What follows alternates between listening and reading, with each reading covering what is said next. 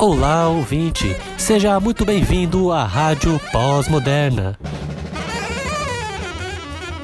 No programa de hoje, iremos receber Giles Lipovetsky no quadro Entrevista com Pós-Modernidade.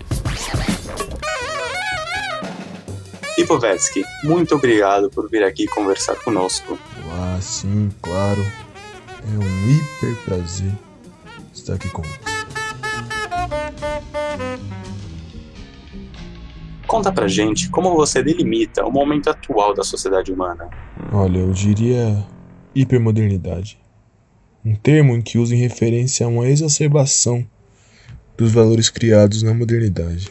Desculpe interromper, mas o que, que é isso? É uma mudança de um ciclo histórico, uma transição da Idade Média para a modernidade, que veio com rupturas estruturais, trazendo novas ideias e perspectivas para o ser humano. Nossa, mas que ideias eram essas para mudar tanto assim a sociedade?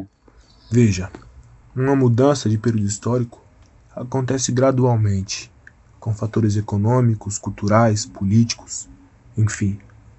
No ideal moderno, baseado na confiança pela razão, no ser humano, ser de ação, acreditava-se em um futuro iluminado.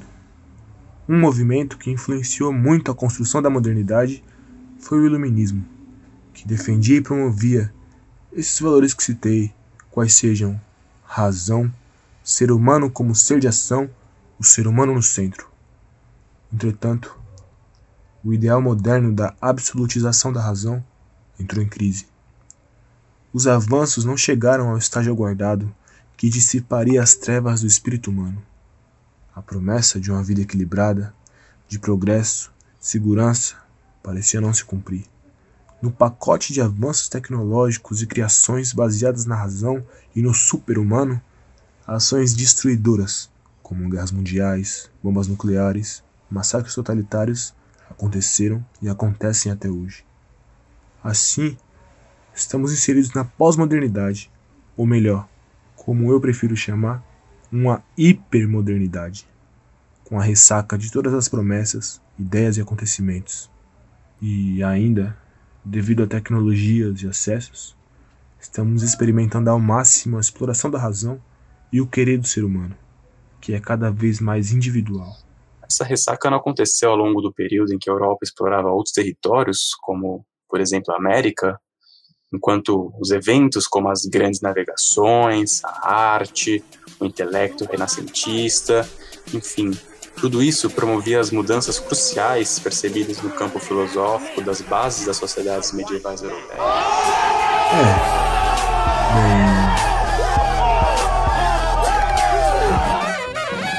E Lipovetsky, que implicações éticas nos traz a hipermodernidade? Ainda preserva-se certo senso sobre bem e mal.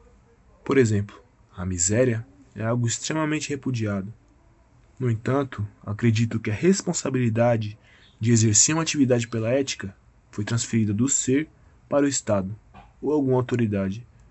Na hipermodernidade, o querer individual é o principal.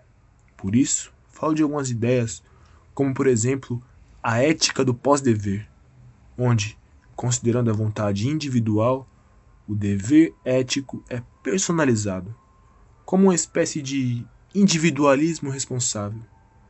Acredito que o senso de coletividade está impregnado no ser humano, mas está adormecido, porque o eu não quer abrir mão do que te traz conforto e sensações boas. Bem, esse aqui foi o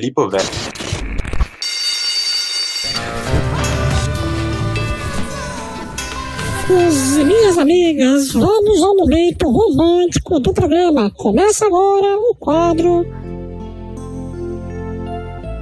carta de amor à pós-modernidade. Hoje recebemos cartas de amor a Balma. A primeira carta a Balma é de Joaquina do Leste Europeu e ela diz: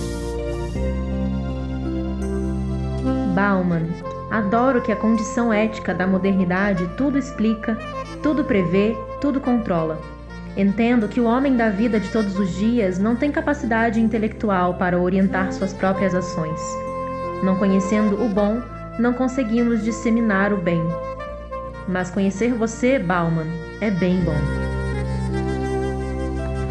Outra carta de amor a Bauman, dessa vez é de Peter, da América do Norte, que diz: Após algumas circunstâncias que vivenciei em minha jovem jornada de vida, entendi que ser moral significa tender a fazer certas escolhas sob condições de aguda e dolorosa incerteza.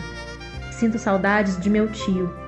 E enfrentar o desafio da pós-modernidade, como você bem colocou, Bauman, me fez ajustar meu propósito de vida e fundar uma condição moral de vida na qual pude me tornar de modo incondicional responsável pelo outro. Sinto que você ficaria feliz com essa minha moralidade sem a presença dos códigos de ética. Ainda temos uma carta, não menos importante e bem interessante, inclusive. Essa é da Raquel, lá de São Paulo. Querido Bauman, gostaria de me confessar. Me sinto constantemente culpada, achando quase sempre que todas as atitudes que tomo são erradas. Essa culpa, quase que infiltrada no meu inconsciente, parece que está sempre presente, mesmo que no momento de agir eu não perceba muito. E acho que isso tem a ver com o fato de que a ética na modernidade não conseguiu prescrever e descrever tudo como desejava, como você mesmo disse. O esforço da ética moderna, que foi arquitetada com a função de espiar a culpa do pecado medieval, usando a lógica racional, ditando o que era certo e errado, talvez não dê conta da complexidade que é a vida humana em sociedade. E eu concordo, me sinto um ser muito complexo, muito aquém do que é bom e mal, que é uma coisa que a ética define, né? Ela é como uma autoridade invisível que pode ditar tudo e como todos nós devemos agir. Eu, inclusive, às vezes faço coisas que poderiam ser julgadas muito más nessa visão rígida e racional. Parece realmente uma herança inconsciente do cristianismo, isso que eu carrego e tudo o que eu menos queria era ir para a fogueira. Me sinto em conflito, me sinto diferente. E eu sei que você acha que a ética moderna foi justamente uma construção para evitar ou diminuir o esforço para encontrar soluções para conflitos e complexidades como os meus. Que a ética é uma maneira de trazer soluções universalizáveis para todos os tipos de problemas, não importa quais sejam. Sinto que é quase como se ela fosse uma espécie de Deus pairando no ar e dizendo o que é certo e errado. Enfim, me sinto um zero à esquerda. Não faço parte desse mundo. Adeus.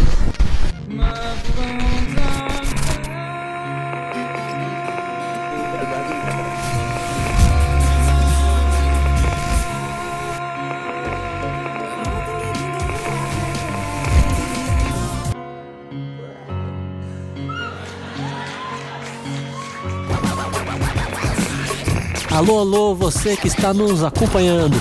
Vamos fazer aquela tradução dos sucessos mais queridos da pós-modernidade. Tradução, simultânea da pós-modernidade. A tradução de hoje será de Hans Jonas. Confira agora e mais um Philosophy Songs.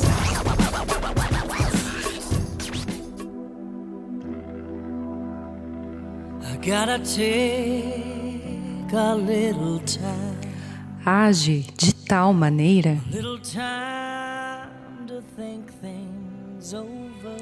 Que os efeitos de tua ação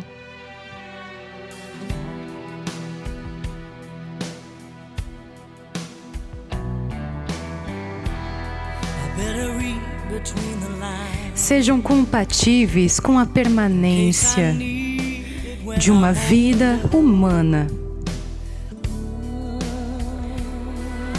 De uma vida autêntica. Será que não estamos gerando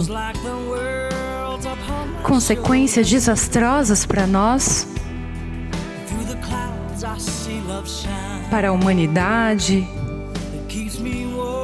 Para o meio ambiente? A significação ética diz da relação entre os homens, inclusive o de cada homem consigo mesmo. Mas toda a ética tradicional é antropocêntrica. Será que não estamos gerando consequências desastrosas para nós? Para a humanidade? Para o meio ambiente? Onde nos trouxe nossa razão e ciência? Será que não estamos gerando consequências desastrosas? Sim.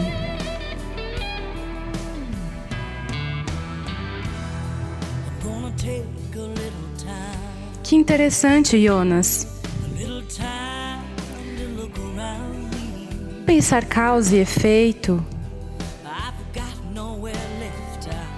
Quando o efeito é a barbárie na sua terra.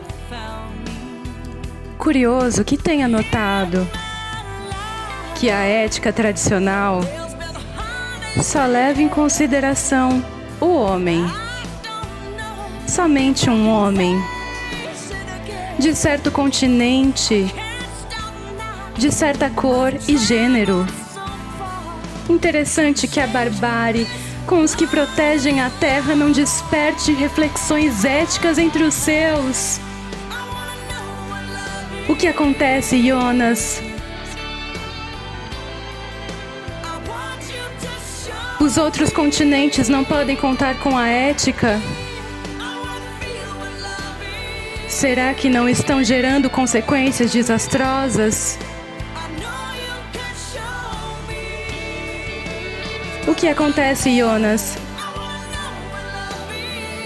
Será que não estão gerando consequências desastrosas para todos nós? Curioso que tenha notado, Jonas, que a ética tradicional só leva em consideração um homem. De um certo continente, certa cor e certo gênero.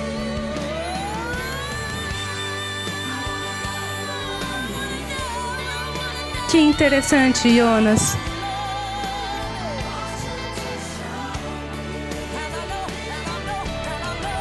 Curioso que tenha notado.